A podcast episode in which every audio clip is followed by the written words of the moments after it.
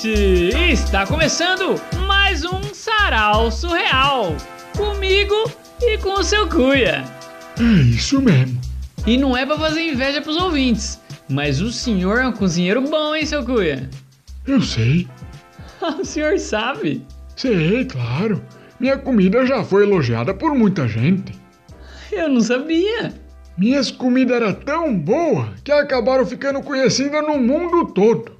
Até os animais vinham comprar minha comida. Eu fazia gelatina pros pardal, fazia soufflé pras lontras, fazia bolo de rolo pros hipopótamo e mingau pros ursos, né? É claro. Teve até uma menininha que costumava roubar os mingau dos ursos. Uma que tinha o cabelo cheio de cachinho dourado. Acho que até fizeram uma história sobre isso. Você conhece? Eu conheço, é a história da Cachinhos Dourados. Essa mesma. Invadia a casa dos animais e comia a comida deles. Praticamente uma delinquente essa criança. Mas como que você descobriu que eu sou um cozinheiro bom? Por causa do bolo de cenoura que o senhor trouxe semana passada, seu Cuia. Ah! Tava bom? Tava uma delícia. Eu nunca comi um bolo tão bom. Depois eu passo a receita para você, então. É muito fácil de fazer. Nem cenoura não vai. Oxi! É, essa receita aí é especial. São poucas pessoas que tem. Foi num dia que estavam querendo descobrir quem que era o melhor cozinheiro do mundo. Aí fizeram uma competição. Chamaram um monte de gente de várias partes do mundo. Tinha esquimó, índio, samurai, beduíno, cowboy, viking, criança, mergulhador, paraquedista, nômade e eu, que também estava lá convidado para descobrir se eu era melhor cozinheiro que os outros. Hum. Claro que eu já cheguei lá achando que eu não ia ganhar de ninguém, né? Porque minhas comidas eram famosas e tudo, mas não tinha como eu competir com um samurai. O rapaz tinha uma espada desse tamanhão. Os outros lá também parecia muito bom, até a criança. Mas o samurai tava com uma espada. Não tem competição contra isso. O resto da gente tava com garfo e faquinha de serra normal. O viking ainda tinha uma faca de pão se precisasse. Mas isso e nada era a mesma coisa contra um samurai. Mas era uma competição de luta que vocês iam participar? Não, era de cozinha, para ver quem que cozinhava melhor. E o que, que a espada tem a ver então? Você já viu uma espada samurai? Acho que não.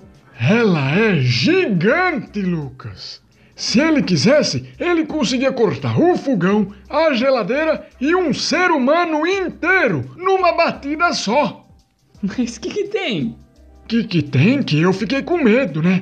Tava todo mundo ali para cozinhar, carregando colher de pau, panela de pressão, luvinha térmica para pegar coisa quente no forno, e o rapaz apareceu com uma katana do tamanho de um golfinho.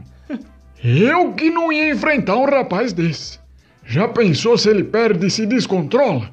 Sai batendo em todo mundo? Eu sou só um idoso, não ia conseguir revidar.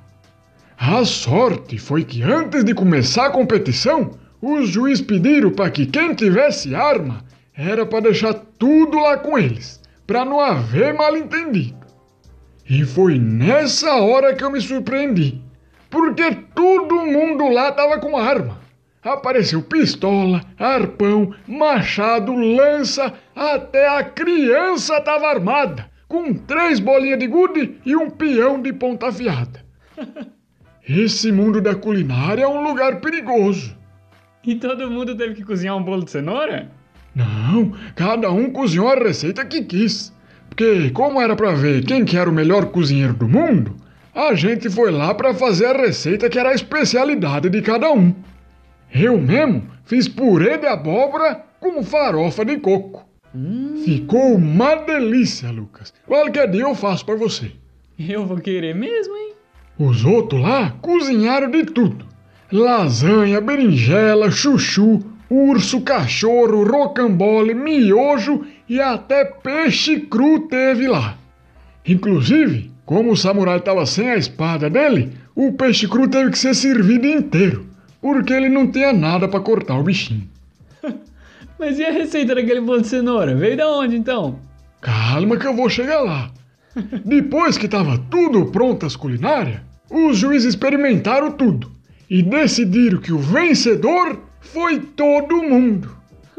Deu empate porque todas as comidas estavam muitíssimo boa e acabaram que dividiram o troféu entre todo mundo. Todo mundo ficou em primeiro lugar. Só que aí eu tive a melhor ideia de todas. Como todas aquelas comidas eram as melhores comidas do mundo todo, a gente podia juntar as receitas de todo mundo em uma só e fazer a melhor comida de todas. Olha que ideia genial! realmente. Só que tinha alguns ingredientes que já tinha acabado. Outros que não combinava se misturasse. Aí, o que, que a gente fez? Fomos vendo só os ingredientes que tinha em todas as receitas e fomos misturando tudo numa bacia. Porque assim, na comida, ia ter um pouquinho da receita de cada um. No final, foram poucos ingredientes que a gente usou, mas deu uma massa bonita com uma cor meio amarela. Colocamos no forno e saiu o bolo de cenoura. O melhor bolo de cenoura do mundo todo! Mas não tem cenoura na receita? Não, a gente substituiu por abóbora. E por que, que não chama bolo de abóbora então? Porque os pessoal dos outros países acharam muito difícil de falar a palavra abóbora. Eles enrolavam tudo a língua. Aí ficou chamando de bolo de cenoura mesmo. Entendi. E realmente é muito bom o bolo. É o melhor que eu já comi.